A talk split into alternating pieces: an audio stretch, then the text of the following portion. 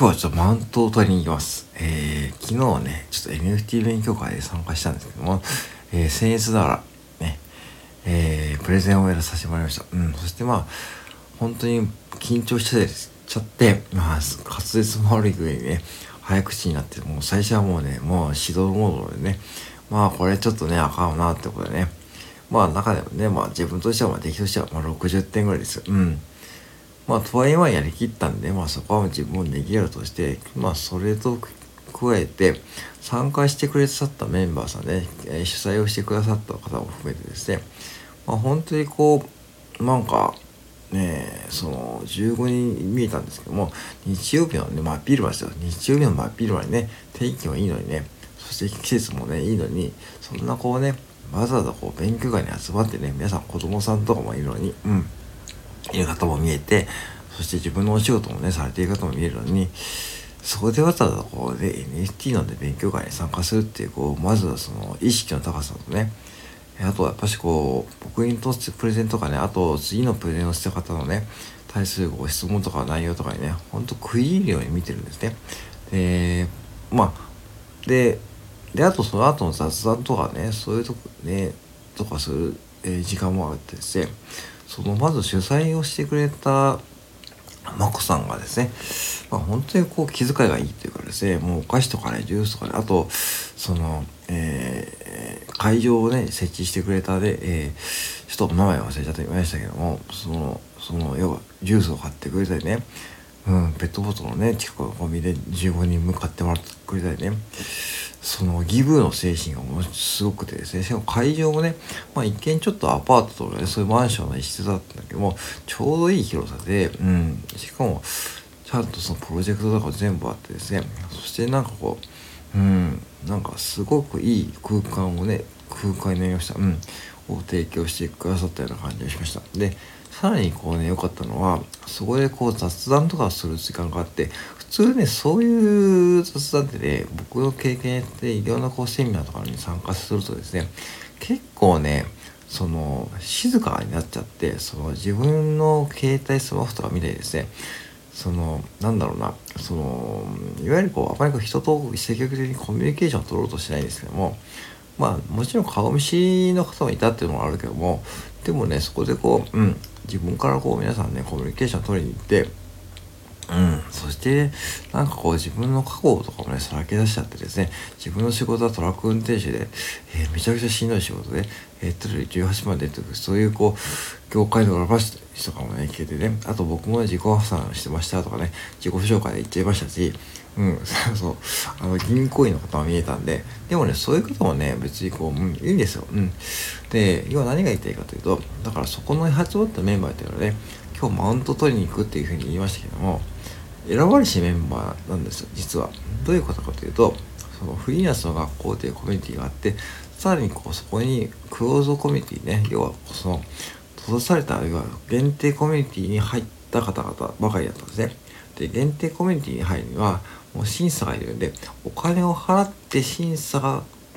受かった方だけ入るコミュニティがあります。だからお金を払っただけじゃなくてある程度その自分の日頃の行動を見られるんでその行動に受かった方が入れるコミュニティの方々が参加したんですね。だから結局はですねそこだと思うんですね。そのまずは最近ねお金を払っただけでその入れるコミュニティがいっぱいある中でねさらにこう審査っていう壁を設けて、まあ、それをクリアした方がね入ってきてるんで集まってるんでやっぱしねまあその質が質ってあえてねそういう言い方するけどもうね今日はね質がね違うんですよね。うん。これねマックの時もねそういうこと感じたことがあってやっぱしねあのどんどんね出世していく店長とかね、えー、早く店長になっていく人っていうのはねやっぱしこう自分からねこうどんどんコミュニケーションを取っていたような感じの人だし僕はねまあぶっちゃけ店長になるのはねすごく遅かったんだけどやっぱりそういうのは苦手だったんでどうしてもねそのうんまあ後手に回ったって感じでしたね。まあ、とはいえね昨日みたいなこう環境を手に入れたってことはね自分にとってこの人生にとっては僕の人生にとってはねほんと大きなプラスになってるしねそしてねこの年になってねまさかこうね、えー、プレゼンをさせてもらうそしてパワーポイントっていうのね一応スライドを作ってね資料を作ってやったんだけどもそういうのを作ってサポートしてもらう環境もね今あるんで本当にこう今はね環境はね簡単に手に入れられるんだけどもなおかつそのやっぱしこう自分がちゃんとね日頃ねどういうことをねするかっていうのはねやっぱしね大きなこう今後ねまあさらにこうオンラインだからこそねそこが見られるってことがね本当に昨日痛感しました。うん。であのそうなるとじゃあ皆さんねじゃあ私もそんなコミュニティに入るにはどうしたらいいのかっていうふうに思うかもしれないけどもね。まあそれはねほんと厳しい言い方かもしれないけどももうねあの行動しないとですねやっぱし無理です。うん。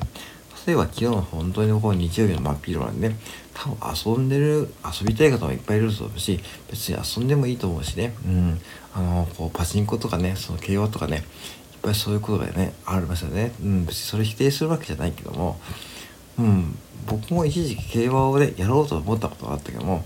まあちょっとね僕はやりました。うんね理由はねまあ時間が時間がもったいないと思いました。うん別にそのそれ否定するわけじゃなくてあのー、なんかねそのそのまあ大馬さん相手に使う時間があったらねまあ自分でこうなんかクリエイトしてなんかこうやった方がねそういう風に時間を使った方が面白いいいかなと思ったんで、まあ、やめやめました。うん。でもちろんそういう風に人の時間をどうやって使うのは自由だけどもやっぱしね時間はね有限だしね人生はねたかだか4000週週間しかないっていう風に言われてましたよね。4000週間。だから僕は今もうアラフィフなんでもう人生を折り返しに差し掛かってるんで、まあ、そうなるとねなおさらそういう風な環境を利用してやっぱしこう自分ができることをね淡々とねやっていった方がね多分今後多分5年後10年後はねまあ、さらにこう充実している可能性がありますよね。うん、でなおかつそういったところでね、まあ、年齢とかねそう職業の職業とか性別のか、えー、枠を超えて交流できるこう環境がある時にねそこにこう生きるチャンスがあったらねそういうところに参加する時間と体力をねちゃんと今からね作っておくっていうそういう思考になるから必然とね日頃のこう生活習慣もある程度気にかけるようになるしねうん。だからやっぱしこうコンビニで働いてる上からやっぱしコンビニ食をね控えるとかねそういう思考にもなってくるからこう自分にとってのこういいサイクル循環に入りやすいですね。っていうふうに感じます。だから要はそのまとめるとまずはねやっぱしいい環境を手に入れるがいやまず自分がね行動するってことが一番だしで行動しないとねやっぱしね分かんないことがいっぱいあるしねそこでなんかこう失敗することはいっぱいあるけどもまあ失敗をねなんかある程度自分で認めていってそしてまあ自分がこうじゃあなんでそれをね失敗したかとかねちゃんと分析とかねちゃんと俯瞰してみるとねその失敗も成功体験に変わるんでそこをですよね。そしてまあそこで出会ったえー、環境であった仲間の人たちに積極的にコミュニケーションを取ることでおそらくねこう自分とはまた違った価値観とかねうん。あの得られると思うしなおかつねそこでまあクローズメンバーという強烈なねメンバーの方々にの集まりに行くとですねまあ本当にこうもうマインドがねやっぱ違うというかねそこは思いました。うんちょっと今日はマウントっぽい話になりましたけどもまあ是非ねまあやっぱりこう何でもいいんで一歩踏み出す。うん。そう。そして一歩踏み出してみてそこで失敗してもいいんで是非ねそこで踏み出すことから始めてみてもしあのそれはね失敗してもねもう自分を責めない自分をねぎらうようにしてほしいと思いました。うん。はい以上です。